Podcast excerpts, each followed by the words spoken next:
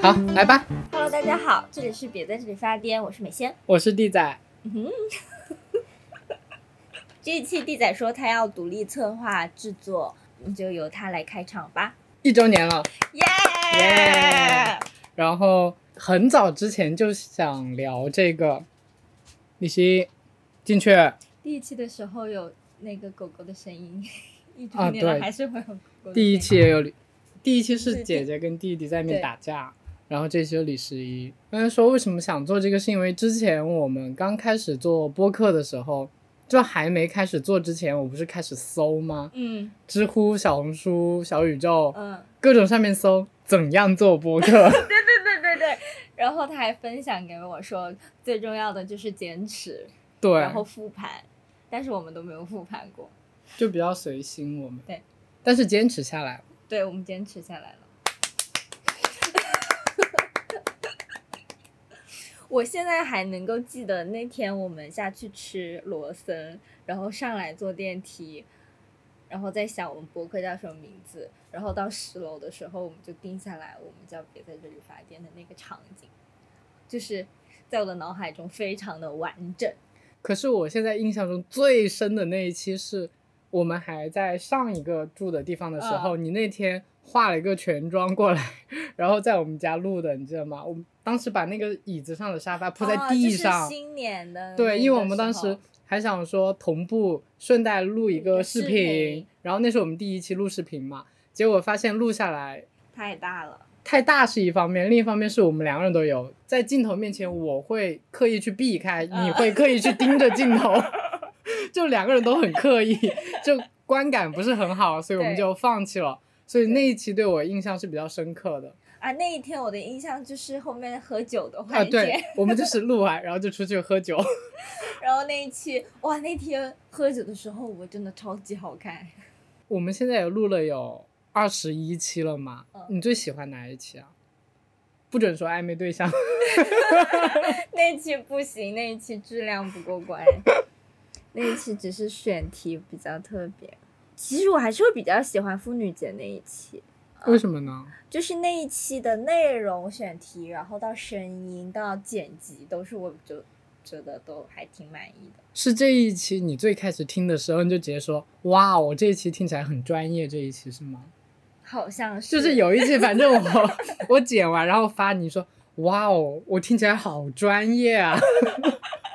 我不记得是不是这一期了。因为这一期可能在准备这一期内容之前，我就是听了很多相关的博客，哦然后还看了一些书，同时这一期的一些观点和输出是真的是我非常非常想说的话，同时我在表达的时候，我也是可能会尽我所能的完整的把它表达下来了，所以我还挺喜欢这一期的。希望就是来这边听的大家伙儿可以去听听我们第七期妇女节特辑。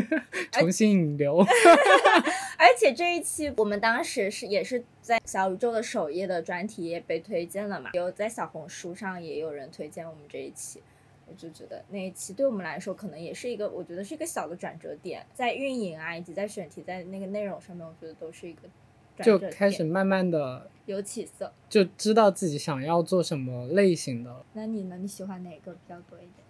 我最喜欢的是其实是摩卡来的那一期聊租房，因为我们那期聊了很久，聊了两期，对，聊两期可能三个多小时，我们就是一直在聊嘛，然后聊到结束意犹未尽，但是真的已经超时很多了，然后大家也开始声音有点哑了嘛，然后就结束了。那期我其实我自己剪下来的时候，我也觉得蛮蛮好玩的，就一边剪一边自己在笑。对，嗯，对，其实很多期就是我一边听还是会一边笑。上一期嗯我就也是一边剪我一边在笑，我但其实有一些因为涉及到一些隐私或者是一些立场问题，就剪掉了。其实实际可能更好笑一点。对，那你有哪一期是会比较遗憾一点的吗？就暧昧那一期啊，我真的觉得那一期我真的很遗憾。就最开始录的时候，其实我不是一直在试那个麦吗？我说哇，那个麦应该没问题。嗯我还录了好几次，几秒、嗯十几秒的给你听嘛。我说嗯这样举着就没问题。对，录的过程中，我还一直 cue 你，我说你的麦要这样距离好一点。嗯，我一直在提醒你，但是我忘记了我自己，结果我这边就是整段就是废掉，找了各种软件，我还去闲鱼上搜有没有那种音频修复，把我的声音给提出来的那种，嗯就大家就我还截了一点给他们听，我说这样可不可以？他说这样比较困难，就是叫我放弃。感谢大家没有放弃我们吧。对那一期已经三千多了，也是蛮离谱的。我那期发出去就想，哎，这期就当废了吧，就嗯 我没抱太大的期待。然后那一期发出去当天，这期的数据涨得好快，没想到它现在就还是一直涨，一直涨。其实对音质这个东西，是最开始我个人听播客的时候，嗯我会点进那个播客，然后当他开始说第一句话的时候，我感觉很刺耳，就是他录音的环境很刺耳，或者是不停的喷麦的话，我就会关掉。啊，就不管他聊的话题是我多感兴趣的，对对对对我都会关掉。所以我就为了播客特意买了一个麦，对，因为我觉得这个真的很重要。我是那种听不得，一个是音质不行，还有一个是普通话不标准，我也不太行。虽然这样有点命了，但是我觉得 有一些人他普通话不标准，我还能接受，但是嗯有些人他说话是那种含糊不清的，有一点点大舌头的感觉。哦是之前 GQ 的还是哪一个的？还是看理想的？我忘了，反正就是他那个主持人就是很大舌头的，一直在聊，但是他那个嘉宾是我很感兴趣的，嗯，我忍耐了十分钟关掉了。以后希望他跟我可以出一个 cut 的，只听他讲，对，是能听博客。那我们之前选题都是怎么选的呀？就是灵光一现是吗？大部分是，其实大部分是我想要表达的东西。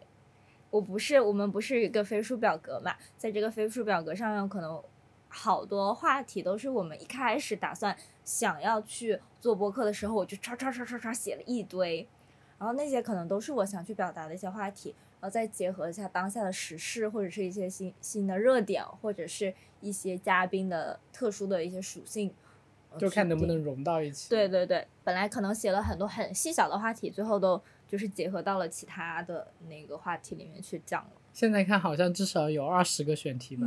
还没聊完。对，我只想表达东西特别多，因为中间插播了很多嘛。对，而且中间有一些其实我们在聊有一些话题的时候，会 cue 到我们的选题内的一部分，嗯后面就会导致看我们的备选选题好像是，哎，这个地方我们好像聊聊过了，嗯，然后又不知道该不该重新再聊，然后就一直搁置搁置。对对对对对，经常就是选题（括号聊了一半）。对，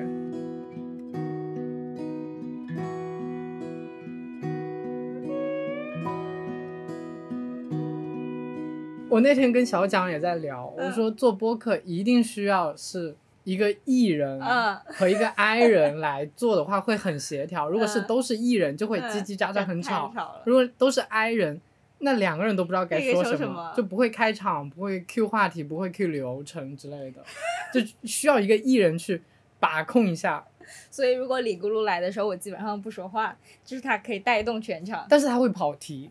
然后 你知道多离谱？我我不是周日跟他吃饭吗？嗯他来一句，其实我做那个 MBTI 我是 I 人。啊，我说 I 你个鬼！然后他就开始找截图，他说你看我是 I 人，我说现在立马给我重新测那几百道题的，你给我重新测一遍。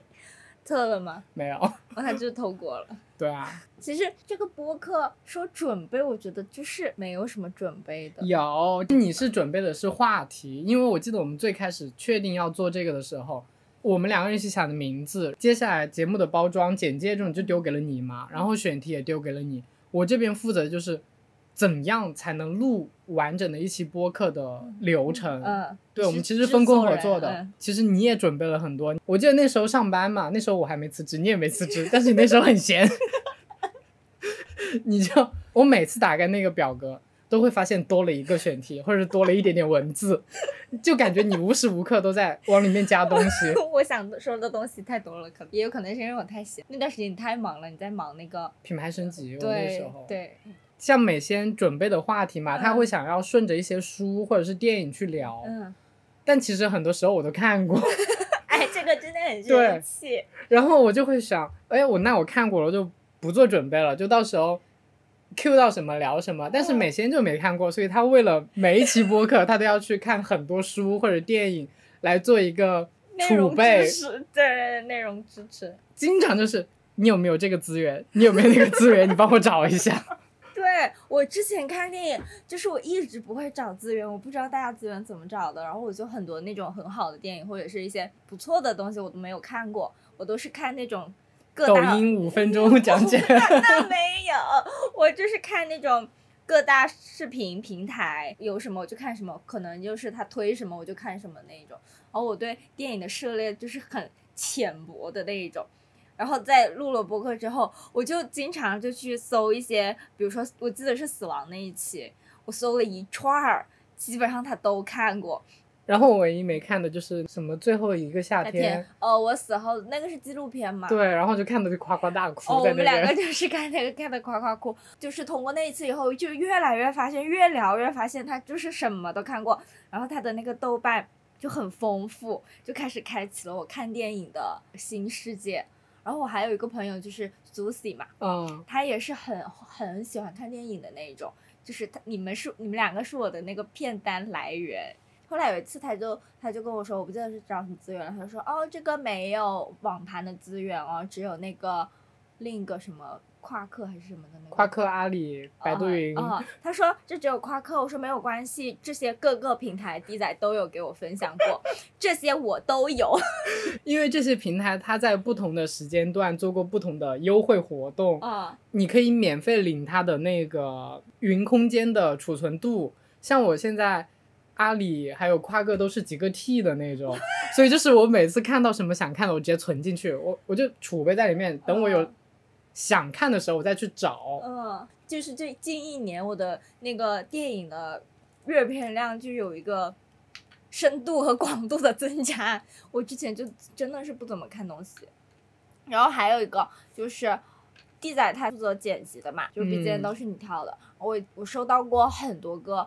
包括我自己，我也会跟 D 仔说他选的 BGM 我很喜欢，我一直跟他说你开一个那个网易云的那个叫什么歌单，然后把别的人发点的歌单全部放进去，就是很好听，很多人都跟我说过。但其实我每次都是一边剪，然后就把网易云打开在那边，然后就让他自己播。听我们的播客的内容的时候，音乐可能刚好在播，我觉得好像还不错，我就会拿过来丢进去了。很不错哦。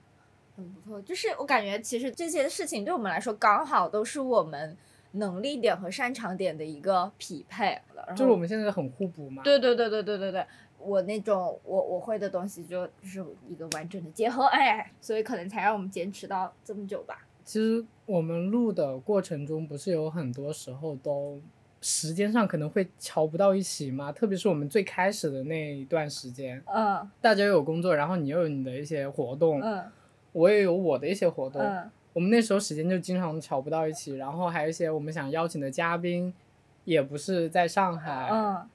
那段时间我就在想，就好难啊，就是有一些想聊的话题，但是想聊的人就是没办法面对面的聊，就只能借助什么飞书啊或者什么其他的东西聊。我会觉得没有那种。对谈的感觉，对，就之间少了那种情绪上的流动，只有语言上的一些反馈，像开会一样。啊，对，最开始几期的时候，我就会想，就是这个可能是时机还没到，还是怎么样，会让我觉得有这种困难感，也不是困难感，就是阻碍的感觉。哦，就是你会感觉，呃，也没那么顺，就感觉还是有很多小石子在绊着你。那现在呢？把它融入到了生活中，就是感觉每个月必须要留出两天来录这个东西。啊，对，就是一定要留出两天。就像上次你说你要出去玩，我就说那我们就连录两期，你就可以完美的享受你的周末。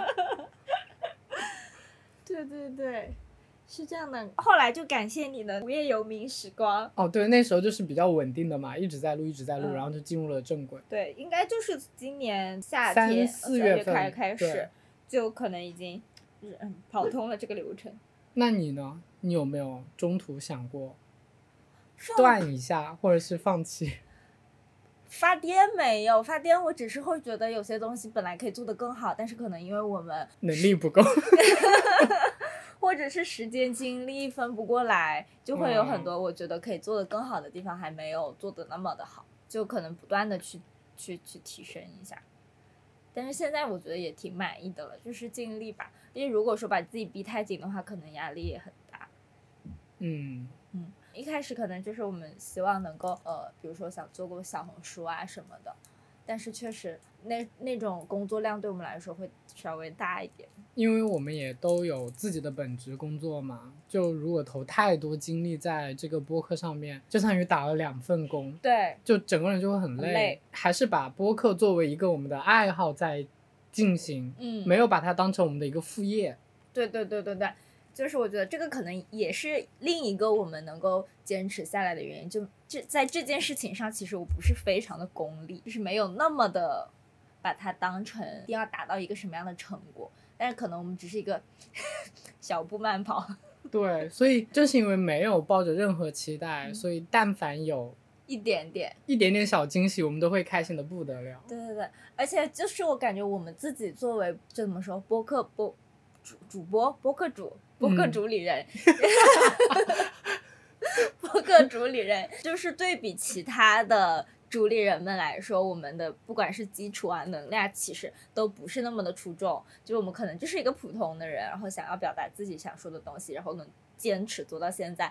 然后能够在不同的节点啊，结合这些时事啊，去发表一些观点，我觉得就是很满意了。而且就是有时候可能会有一些小的数据能够比较突出，锦上添花。刚刚说到那个播客主理人，其实这个对我来说其实还是一个挺妙的一件事情，就是挺加分的事情，因为刚好应该也是从去年还是前年播客开始有一种突然的浪潮上来。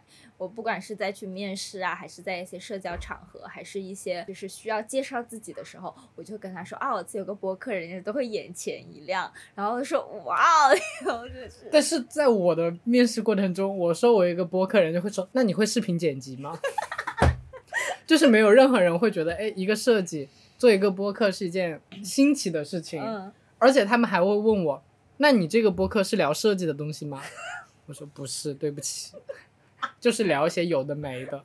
因为你们就是这种手艺人、艺术家嘛，就需要在专业上面比较比较有所造诣”。所以我就很少在外面说我是播嗯客主理人，就是我周围其实很少有人知道我在做播客。嗯那因为是我是做市场的嘛，做嗯做品牌的，就是需要有这种内容的敏感度或者是这种嗅觉，就是，所以我每次说说出来，人家都会。然后会有一些人，可能这个是一个比较比较明显的标签。我的朋友去介绍我的时候，他也会说啊，他是有一个播客主理人，出门在外身份是自己改的。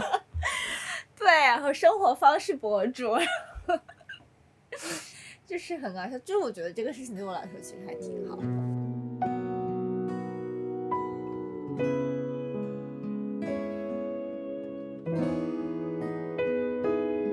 就是在播客前期制作的时候嘛，我就是非常怕没有人听，嗯，我就怕我们发了十几期之后，那个播放量可能都是个位数。对个位数，我就觉得会很有挫败感。嗯，哎，那我们播客是怎么起来的啊？我们的播放量，我不知道，我看一眼，因为我们确实第第一期和就是我们第一期发动了我们所有的人脉，就是把认识的人全部拉进来给我听，但有没有听完我不知道。呃但是我是把我关系好的全部分享出去嗯了。对，我也是基本上都分享了，然后他们大部分人在那个时候都不知道这是什么东西，然后我就而且他们那个时候就是因为是微信分享的嘛，他就在微信里面听，对他就然后我就会 cue 他在微信里面听，没有任何数据，你必须给我下个小宇宙，然后回小宇宙听，那样才会有我们的数据在里面。对，然后我记得记得就是很多人因为不知道这是什么东西，然后可能对话题也没有那么感兴趣的时候，就我现在如果跟他说我的博客怎么怎样，他都还是不知道这个是干嘛的。嗯，对，所以就是这播放量还是不能从身边的这些人入手。我上次也说嘛，如果你一直靠身边的人去给你做播放量，那就像传传销你就是不停的在杀熟，但其实没有任何作用。对我们的播客，我想一下，哦，我想起来是因为有一期我们发了小红书，然后那篇小红书大概是有一百多个点赞，然后就引流过来了，引流过来了一些。应该就是因为我们刚开始做的时候，其实我们的任务还没有那么大，所以那段时间我发小红书发的还挺勤的，然后可能就是引流了一些人。然后我记得最开始的时候，我就会经常去看别的那种小播客，我也是，因为他不是有那种星星榜或者是什么，他们正在他们开始做播客什么那种，对对对，我就会点进去看，然后想为什么他们有那么多播放量？对，我想为什么人家一注册就自带流量？然后我们不是。有一个互关的嘛，也是做播客的。其实最开始，我他关注我们的时候，我有一个习惯，就反正就是点进粉丝的主页看，我想看他们最近在听什么。他们是想要听一些我们相同性质的播客，还是说猎奇？想看着这个播客是做什么的，我就会点进去看他们过往听的嘛。然后就看到那个人也是做播客的，我就点进去他们的，然后发现他们。数据特别好哦，对，订阅数人数不多，但是他们播放量就是一千两千。对，然后那时候我们就是一两百一两百，甚至几十。但是他关注了我们，我就 哇，好厉害啊！这么厉害的人关注了我，然后就立马回关，立马回关之后就开始跟大家聊天聊天，然后就想哎加微信，然后也幸亏有他，我们才进到了那个播客小群。就大家有一些交流啊什么的，可能还有别的群，如果大家有的话，可以拉一下我们。就是因为我觉得，就是本身它的平台机制不是那么的对素人友好，对新人友好，所以我觉得这个起不起量，可能对很多想要去做播客的人来说，都是一件挺烦恼的事情。还有一个我觉得比较好的还是小红书吧，因为可能刚好也是从今年，呃，就是播客在小红书它的那个话题度。攀升的很厉害，又攀升了吗？就是一直都攀升，可能甚至它的那个话题度都会成为一些品牌的案例分析，就是品牌入局播客呃的这种话题，所以可能刚好就是外部的这种大流量平台的这种话题讨论，导致很多人都想去找很多的播客，然后会找到我们这种小播客来。但是确实，我发现真的很多我关注的微博的大 V。都入驻播客了，嗯，还有一些大的品牌都在搞播客，然后他们一入场其实就带了非常大的流量，但是这个流量池其实就那么点大，嗯，小播客或者素人其实更加不友好了这个环境，对对，普通人每天听播客的时间其实撑死了也就三个小时，我觉得最多，因为你通勤可能两个小时嘛，对，然后你到家之后可能是睡前听一下，可能是。洗澡的时候听一下，接下来你可能就会在一个安静的环境下想要做自己的事情了，就不会再听了。对对对，我记得当时我们想录播课的时候，你其实应该是听了很多的。对，我听了巨多那时候。它的播放量就是是我的几倍的那一种，然后我那个时候应该就是刚听，然后就听了几个那种大播客，当时我就觉得这个形式挺好的，然后讲的东西很好，我就说，哎，我们做一下。然后就是从那段时间开始，我应该是今年上半年就是狂听。我说这个人的数据也太高了吧，我要多听一点。然后我就狂听，就是早上醒来第一件事情开始播播客，然后一直听听到就是上班的时候也听，因为那时候我不是很闲嘛。嗯，我一直听，就是怒把那个播放量怒刷了很多很多，以至于有一段时间我觉得我自己，我就跟 D 仔说，我感觉我自己的信息太多了，有点堵住我自己了。后来我就是。停了很很长一段时间不听，然后不听了以后发现我没有东西说了，然后我的话题也想不出来，我内容也没有找到，然后又开始听，然后又开始后后后来我不是学英语，然后又不听了，嗯，然后最近发现我一点开首页，我就发现哇，全部都是我感兴趣的，就就唰唰唰唰唰唰唰，加入了好多那个播放单，那我还是来不及听，我一天可能一一期都听不完。我会搜关键词，看有没有人在聊，然后我去听我想听的东西。哦，就像我今天回家的路上，我就特别想听《坠楼死亡的剖析》这部电影的影评。哦，因为我看了之后，我感觉就是又有点没看懂的感觉，我需要有 有有那种专业的人，你要么是编剧，要么是其他的那种自媒体的人，他们对整个进行梳理一下或者怎么样。对，我会经常这样去搜。哦，哎，那这个我跟你一样的是，我会搜，我会搜。我最近不是在做那个小红书的运营复盘 review 的规划，我就开始搜小红书，搜品牌，然后搜营销，然后我就开始就是学知识，我就开始学习。然后还有一个就是，我发现我一开始想要去做一些呃学习上的搜索的时候，我一开始会用小红书，我现在不用小红书了，我会用博客搜。包括我之前想要去学习一些医美的知识嘛，我就。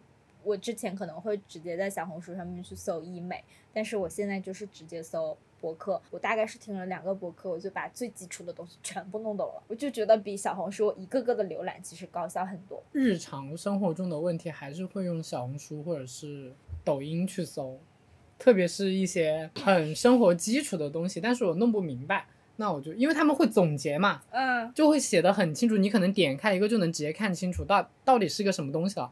但是像播客的话，你需要听，他们不会直接聊到这个，他们会慢慢聊，慢慢聊，慢慢聊。你可能听到十五分钟或者二十分钟，你才会听到你想要了解的东西。哦，可能就是想要去系统且快速的了解一个东西的时候，我就会用博客。就比如说投资、投资理财入门，就是这种。但是我没有听啦，因为我是学金融的，我就是举个例子，然后包括呃，我想要去从零到一去学那种什么类似于代码，就是就是它是一个很专业性比较强的东西的话，我就会听播客，然后我就希望他那一期播客从头到尾给我讲清楚，就不不讲一些乱七八糟的废话，省了很多那种信息检索的时间。但是比如说那种小小的，我今天去哪里玩，吃什么，穿什么，你就会搜小红书，小红书，但是我始终没有养成用。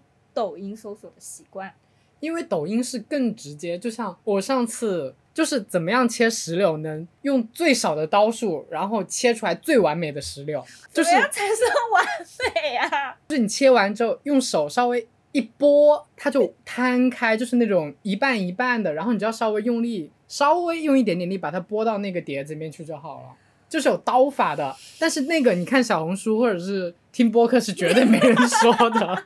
抖音就会有那种叔叔或者阿姨，他们会直接录视频，告诉你第一步要这样，第二步要这样，第三步要这样，然后就很完美。哦，可能是因为我没有这种使用场景，对对对。做菜也是，做菜也是用抖音非常方便。那 我确实是没有，那我做菜我也是小红书哦，一人食。你那种不行啦，因为我是有一个既定的菜谱，就是我今天要做这个菜，那我就会非常明确的去搜。啊，那我今天发现了，因为我不是在。我我现在的工作会涉及到 CBA 嘛，我对 CBA 这个行业就是完全不了解。我是一开始我就是搜搜小红书、搜百度，然后搜博客、搜微博，我就是对这个还是没有那种了解。我甚至搜了 B 站都搜不出是个什么东西。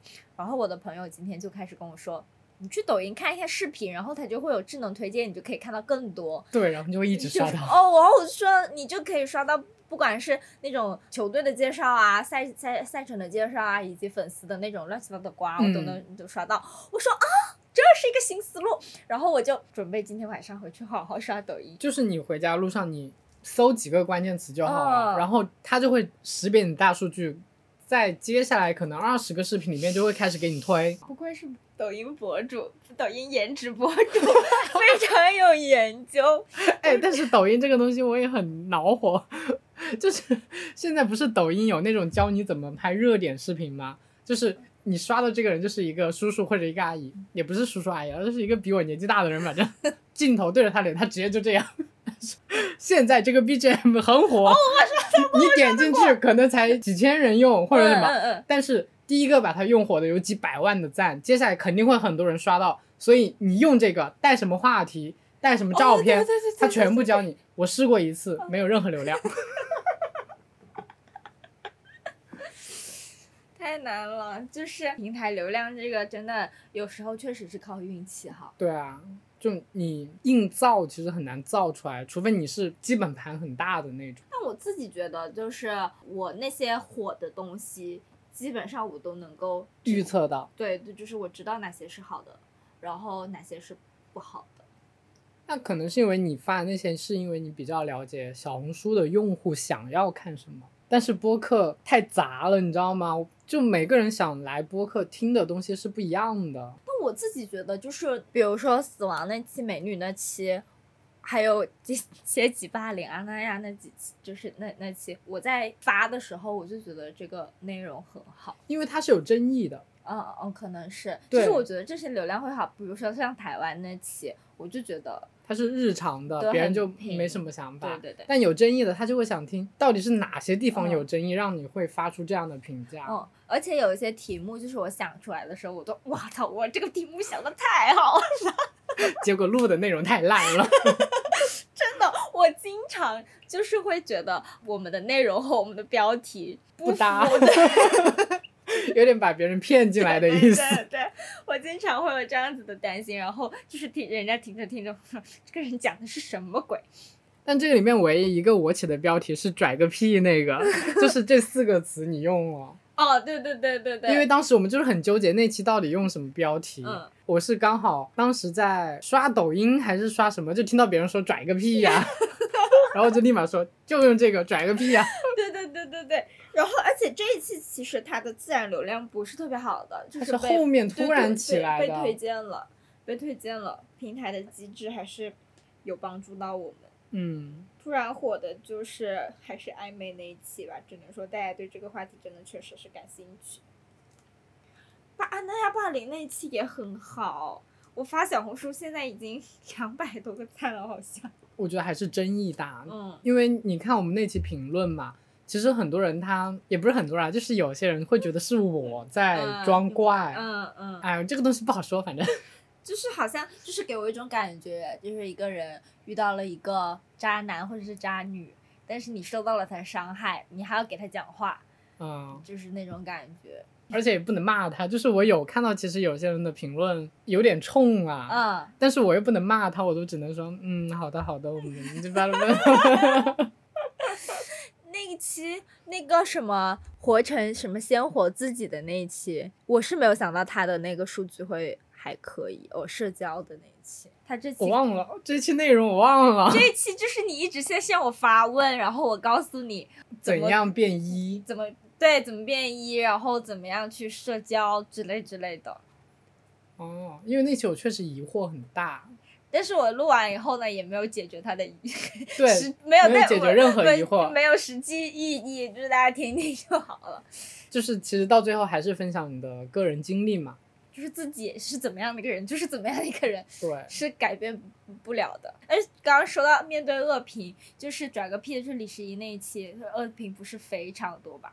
然后我一开始看的时候我就很生气，对他大半夜还在看，然后跟我说，他说为什么他们都在我就是，反正我当时是比较平和的，嗯因为我当时的情绪是比较平和的，嗯所以我看是无所谓的。嗯但他是刚好处于深夜有点 emo 的那个状态，他看到之后就感觉暴击，就直接夸夸夸过来了。哦，对，然后我一开始，其实我还有一个担心，就是我那个李咕噜他看到了，他会不开心嘛？啊他们不是还会去评论啊什么的，我又不知道该说什么好。后来我应该是过了，起码过了一周，过了一周的晚上，我那天晚上应该是睡不着，我把每一个恶评都回了。对，然后我在想着，就是有人跟我吵架，结果就是鸦雀无声，你知道吗？我回回复的所有人，没有一个人回我。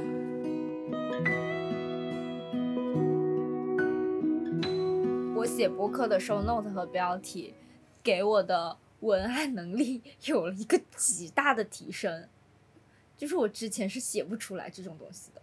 是提炼精简。对，然后美化。哦 然后在就是在那个标题的上面，你不仅要表达你这期要讲的是什么东西，同时你还要带一些，就是你又不能太直接，你要带一些委婉的，然后你又想加一点让它火的词在里面。对，然后你还要有自己的价值输出，它又要诗意，然后又能让人产生情绪的共鸣。哎，我觉得我们强行失忆有点不搭了，我们的标题。文案能力有个很大的提升，以至于我今年现在这份工作嘛，有很多要那种品牌价值的文案，他们都让我来写。那为什么不让 AI 写呀？他写的不好，你知道吗？哎，你知道吗？有一次，有一次我那个朋友，他问我，呃，帮他取一个香水的名字，嗯，然后要有什么春天啊、阳光啊、热烈啊这种美好的词，然后我就去问了一下 AI，然后他说，AI 是什么？我给你念一下。就是很搞笑，他的需求是可以给一个带春天、阳光、花香、热情的味道起个名字嘛？或者说我帮你问问 AI，春日的三亚。我给他提的需求是这样子的，请帮我写十个香水的名字。字数不超过八个字，需要有春天、阳光、花香、热情的感觉。嗯，他说其实还可以啦，然后后面就是什么阳光芬芳、热情似火、春光明媚、花瓣倩影，反正就是很日常。然后我就说你这个字数可以长一点，然后口语化一点，还春天阳光花样，好后土啊！热情花香幽韵，反正就是很土。然后我就跟他说，在这个基础上，你帮我弄得更时尚一点。然后他就把每一个名字都加了一个潮，潮水的潮，就是时尚的那个潮流的潮，我就变得更土了。阳光、热情、花潮、花香、阳光潮人，反正就是很土很土。刚才我听完你那个脑子里面就浮现了这个名字，叫萨拉热窝的《罗密欧与朱丽叶》。哇，你好长啊！对啊，因为这个是郑秀文的一首歌。哦，然后你知道吗？我非常聪明，我跟他说，请你写一个英文版的名字，然后他就写了一堆英文版的名字，瞬间我就觉得，哎，还挺洋气的。然后我在这个基础上，我跟他说，那你再写十个法语的名字，然后呢？然后，然后就是看起来就很洋气。所以有有有挑这个吗？还是最后还是你自己写的？他结合了一下，我看他最后教了一个什么，反正就是我发现了这种要如果要洋气一点或者要看起来有气质一点，就把它换一个。所以你看，AI 最适合做的其实还是帮你写会议纪要，对，和在群内发言。还有简历文档，它还是不错的。写这种假大空的东西，嗯，说起香薰的名字，我那天不是马老师结婚了嘛，新婚快乐，祝他新婚快乐啊！然后的事啊？就国庆的事，然后我们那天他就请我们过去吃个饭，因为他不在上海办了，他就嗯请我们吃个简单的饭。然后你知道多离谱吗？他嗯请了呃我摩卡还有苏沫嘛，就是我们之前那个嗯设计部的，我们三个人都买了香薰给他。就是我第一个进去，我说啊马老师新婚快乐，给他哇谢谢礼物。然后我问是什么，我说你可以回家拆，他说不行，我现在就想拆，拆了是香薰。好，摩卡来了。啊，摩卡把礼盒一递给他，然后我妈说：“不会也是香薰吧？”我说：“是。”摩卡还特别开心，他说：“啊，给你送了香薰。”结果等苏沫一过来，嗯，掏出来，你知道他拎的手提袋是关下的吗？哦，我就知道他妈的一定是香薰。那你送的是什么牌子的？我送的是最廉价的。当时我送的时候是因为上海这边刚好是桂花季嘛，嗯就很香。嗯，我又很喜欢桂花，嗯因为我之前已经送过别人，就是它是我闻过的，我知道它是最接近桂花的味道的，就是没那么假。啊，然后另外的关下的那个我也闻过，我觉得它嗯不好闻，嗯所以我就选了这个。嗯他们送的反正都比我高档了。然后说的是，哎，我想 Q 的是，呃，苏沫送的那个叫昆仑竹雪，哦，那个我闻过啊，就我一开始我觉得是应该是很清冷的味道，嗯，但它很甜哎。我忘记了，但是我闻过。我当时闻的时候，我觉得这个名字取的一点都不好。为什么？昆仑竹雪，你就感觉是一个文人墨客，在那种大雪纷飞的时候，嗯，在山顶嗯，跟别人下棋。哦，我只能想到时间煮雨。但是他那个就感觉像是一位歌妓嗯，在雪中起舞的感觉，因为它脂粉味很重，就是很甜，让我觉得很甜这样子啊，啊、我没，我倒是没没没没什么印象。我记得，因为我本身是喜欢那种木调的，我记嗯，得我也喜欢。哦，他他关下有一款就是黑色瓶子的还是什么的，反正那个木调的我很喜欢，但是我也没买，因为我不想花那么多钱。好，嗯回到你这边，哦，还有一个播客给我的帮助就是让我的表达变得非常的，就是我可以在很需要我装逼的时候说那种很装逼的哦东西。对，因为最开始我们录播客的时候，我们的语言表达习惯其实是很碎的，很糟糕。巨糟糕！是我剪第一期的时候，我剪的有点崩溃。我们两个人都喜欢，然后然后呃嗯呃嗯啊，然后就拖大长音，很多语气词。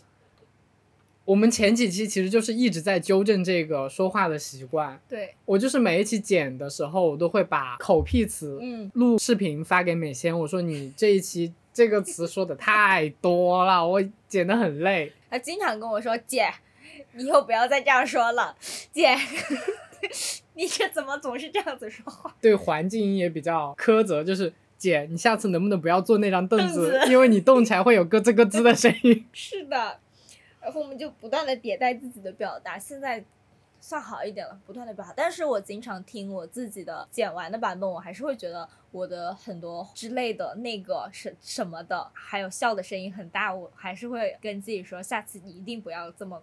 夸张，我之前也跟美仙说过嘛，我说其实聊的过程中，因为我这边可以再剪辑，所以你没有想好怎么表达的时候，你可以想一下，对，你可以想很久都没事，就是一个大停顿，你想好再表达，比你中间一直在反复的表达加一些口癖，对我剪辑难度来说其实更大。嗯，现在就是一直在提倡想清楚再表达，你说的慢也没关系。你停顿也没关系，只要能够流畅的表达就够了。而且现在慢慢的能够锻炼自己，一边讲话一边思考，把这句话讲完，还是会有进步的啦。慢慢来，多少还是有进步的。嗯，肯定有进步。关于治愈自己，还有和解，这是我们播客里面每天 Q 的最多的话题。他非常喜欢在我们的话题快要聊完的时候来一段大升华，然后这个升华里面一定要揉进我终于和自己和解了的某个点，或者是我终于治愈了我某个点。我很多时候都跟他说：“我说姐，其实不用强行升华的，我们的播客没有那么多人想要在里面听这种升华。”首先，这个博客对我来说本身就是一个治愈自己的东西，加上是我自己想表达的东西，所以我就会可能比较看重这个点。我是担心，可能比如说有一些点，比如说像阿那亚那一期，我怕我们讲的东西太批判了，会有些人觉得就是会在评论下面杠我们，所以我就会希望在评论区或者是在博客的最后把我们的价值观扭正回来，中立一点。我特别怕别人。无脑骂，你是怕那一期我太负面了是吗？我对他没有进行一些正面的表扬，因为我本身是一个很害怕矛盾的嘛，所以我就很怕我们的话就是激化矛盾，所以有时候我的尾巴我就要收回一点，有时候我甚至想跟弟仔说，我觉得后面的话我觉得挺好的，要不要剪到前面来？但他从未去答应过我这个要求，有答应过呀？怎么没有？哪一期啊？很多期啊，但是有一个问题我也跟你说过嘛，就是我们其实聊播客的时间比较久，嗯，对，我们的声音可能到后面会有一点哑。你把后面二十分钟的内容突然提到前面十分钟的话，其实观众是能听出来的。最开始十分钟我们很有活力，声音也很清脆，但是后面我们就是没太大活力，然后声音有点哑，感觉有点疲惫，你知道吗？我们要不断的进步哎。让我们的活力保持久一点，刚好就顺着这个嘛。你刚才也聊到，就是怕矛盾，所以会有一些观点就不是很想直接的表达出来，你会进行一个再包装或者是委婉。但是像我，我可能就会直接说出来。哦，对。我们最开始定的我们的节目的调性，也就是我们就是发癫嘛，我们就是在表达。嗯。你可以认同，你可以不认同，你骂我也没事。嗯。但我需要表达我自己的观点。嗯，真诚。对。挺好的，我 我很真诚，我很真诚的希望不要被骂，因为我跟某个人想要做一档新的小播客，我们想要去进行一些，想要进行什么？我也沟通，反正就是也是进行一些另外的沟通。但是在后面录的过程中啊，剪辑的过程中，别人给我的反馈就是啊，你为什么老是说这种负面的东西？他就想咔咔咔全剪掉，只保留他的正面的东西。他觉得没人会在播客里面想要听你一直骂什么东西啊，或者是想要听你一直批评什么东西。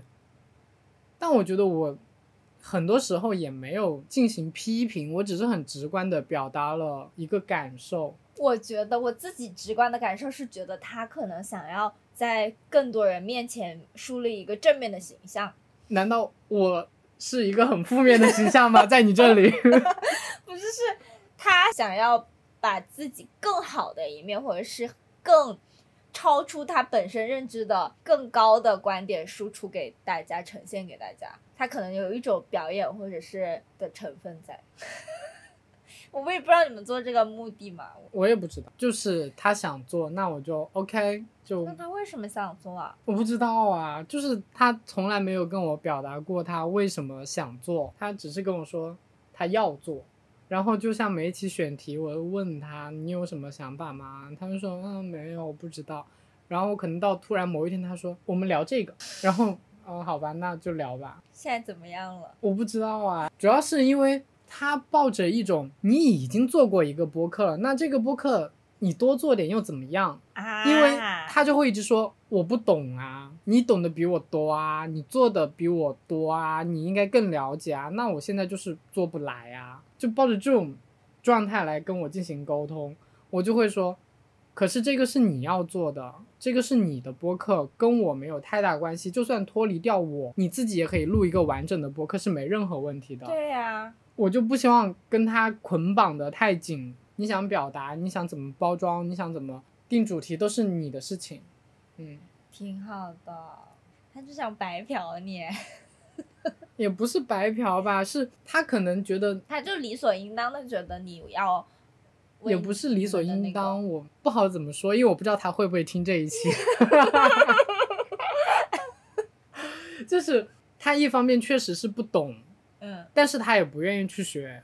哦，就这个态度让我觉得很恼火。像我们最开始做播客，我们也不懂啊，没事摸摸。对啊，你去小红书上搜，嗯你去播客听，我也去知乎搜，我去各种搜这种东西，慢慢摸索呀。嗯但他就觉得你明明已经摸索过了，那你直接帮我做一套现成的，怎么了？啊哈，所以就说关系太好太好的人，一开始不要搞这种，利益捆绑。对，你们只能是。一开始是非常正常的关系，然后 在做的过程中，你们的友情啊、你们的亲情啊，或者其他巴拉巴拉，变得越来越稳固。对，这才是正常的。嗯如果你一开始就是拿你跟他的交情来捆绑的话，那这个东西就长久不了。负担了。对，抽奖哎，你想抽奖哎？你准备了什么？我不知道哎。送那个冰箱贴吧，你不是做了几十份？哦，冰箱贴可以送一份，就是我弟弟跟六一就一只猫一只狗的冰箱贴，我做了四款，对，可以抽，怎么抽就啊？送一个人。我们没有那么多粉丝送，评论，就评论就好啦。然后到时候一个评论都没有。你看你发在那个群里面，我们的粉丝发点粉丝群，啊，现在还对，是有人进来的。然后就到时候送一个吧。你送什么？我不知道啊，反正我送啦。可是你那个礼物是我帮你想的，但是是我的呀。那我现在帮你想，送本书吧。你那么多书，你看完了你不看第二遍？可以，我送本书，不会有全新的。那就这样，在我们下一期发出之前，所有评论的我们会进行一个小程序上的一个转盘的抽，就看有谁，然后就把他的 ID 给输进去，然后就抽，转到谁是谁就是谁。是所有评论的用户吗？对啊，往期评论的，就这一期期的。发出来评论。，对，这一期我们应该是在接近一周年的时候发嘛，就十一月上旬。嗯，那我们就是在十一月下旬的那一期发出之后，当天我们就翻这一期的评论有谁，然后就可能有两个，可能有一个。作为一个运营，现在想 抽奖方案，真的显得我很不专业。好啦，今天就到这里吧，拜拜。拜拜。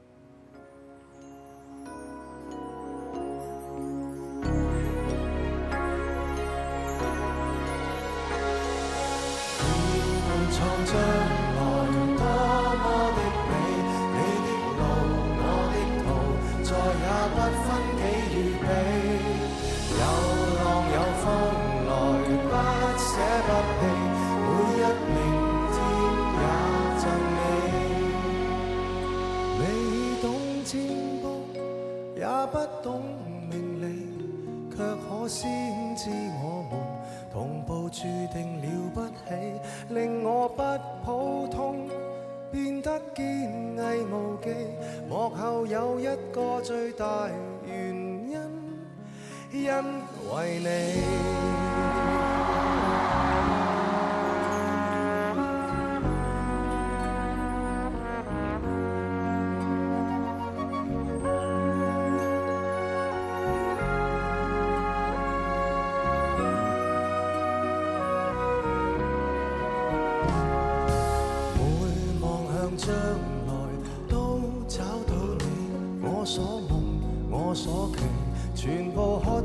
跟你起，你是我将来不舍不弃，我的明天创自你。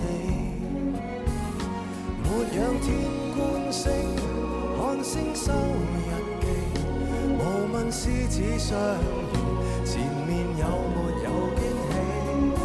一早知几多风吹雨飞，活着也很快乐自。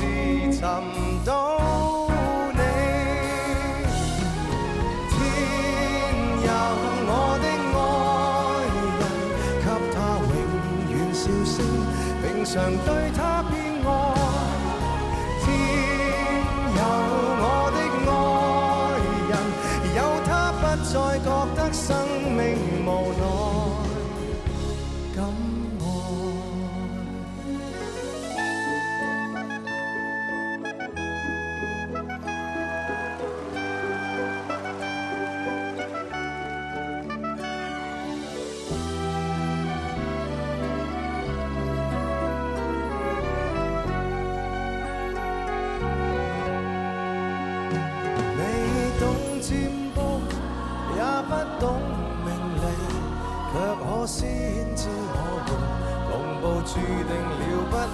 若我不好